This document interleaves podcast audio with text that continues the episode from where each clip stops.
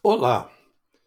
O fato mais significativo desta terça-feira veio de Buenos Aires e aconteceu pouco depois das 23 horas de segunda-feira. Conforme câmeras de televisão de sistemas de segurança documentaram, um grupo de nove terroristas se aproximou da portaria do edifício sede do jornal Clarim o mais importante da Argentina, e cada um dos bandidos passou a atirar coquetéis molotovs contra o prédio. A polícia argentina, a serviço do criminoso governo peronista, encontrou digitais nos, nos cacos de uma das garrafas dos coquetéis Molotov, mas a digital não consta dos registros do Cadastro Nacional de Pessoas. Ou seja, há a possibilidade de que o atentado tenha sido realizado por terroristas esquerdistas do Chile, da Venezuela ou por agentes cubanos infiltrados no país. Nas imagens das câmeras de segurança do jornal, vê-se como as pessoas chegam ao local e da calçada em frente, enquanto os ônibus passavam na rua, jogaram entre sete e oito desses coquetéis molotovs. Minutos depois, chegaram policiais da delegacia 4D, sob o comando do oficial Alexis Gomes. A justiça também ordenou a busca de testemunhas e nas câmeras de segurança do jornal e prédios vizinhos. O juiz encarregado da condução da investigação interveio junto ao Departamento da Unidade de Investigação Antiterrorista da Polícia Federal para que as primeiras investigações deixassem de ficar a cargo exclusivamente da Delegacia 4D da Polícia Municipal, onde estão localizadas as tropas que se viram envolvidas no assassinato do jogador juvenil Lucas Gonzalez. Das oito bombas lançadas em um dos portões do Clarim, na rua Piedras 1700, seis explodiram uma não explodiu e a última estava pousada na calçada, intacta.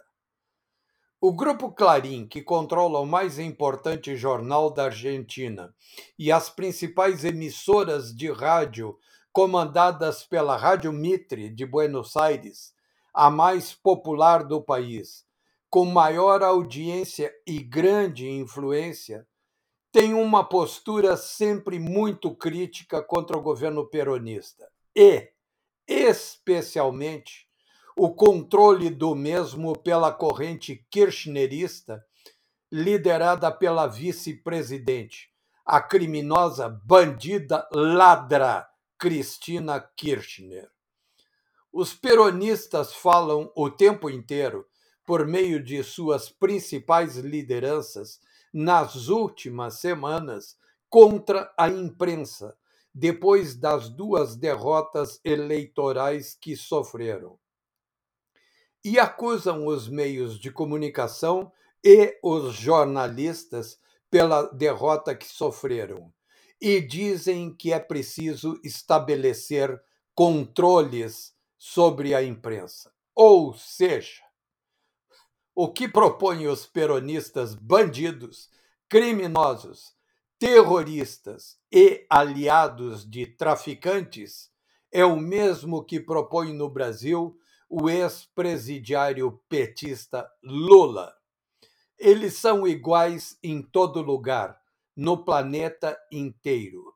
Os esquerdistas, comunofascistas, não aceitam a liberdade de imprensa a liberdade de pensamento, a liberdade de expressão, porque são barreiras muito fortes aos seus objetivos totalitários, ditatoriais.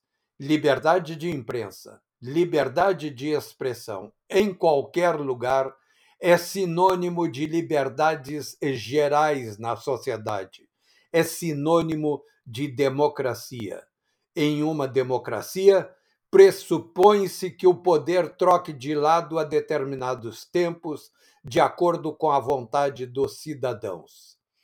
Isso é sacrilégio para esquerdistas comunofascistas que só querem saber do partido único e de ditaduras. Não é, não é por acaso que bagaceiras como Lula e o peronista Alberto Fernandes defendem ditaduras como as da Venezuela, Cuba e Nicarágua.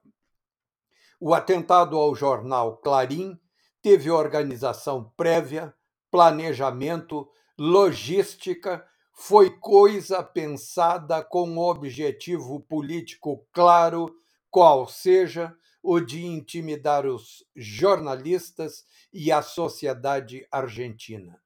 Isso não é coisa realizada por qualquer um.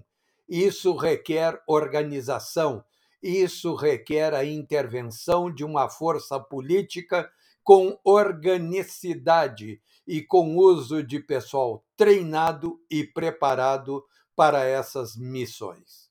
No fim, foi até bom que tenham realizado esse ataque à liberdade de imprensa para que os povos da, da Argentina e de outros países da América Latina, como o Brasil, percebam o perigo que caminha junto com esses regimes esquerdistas comuno-fascistas. Até mais.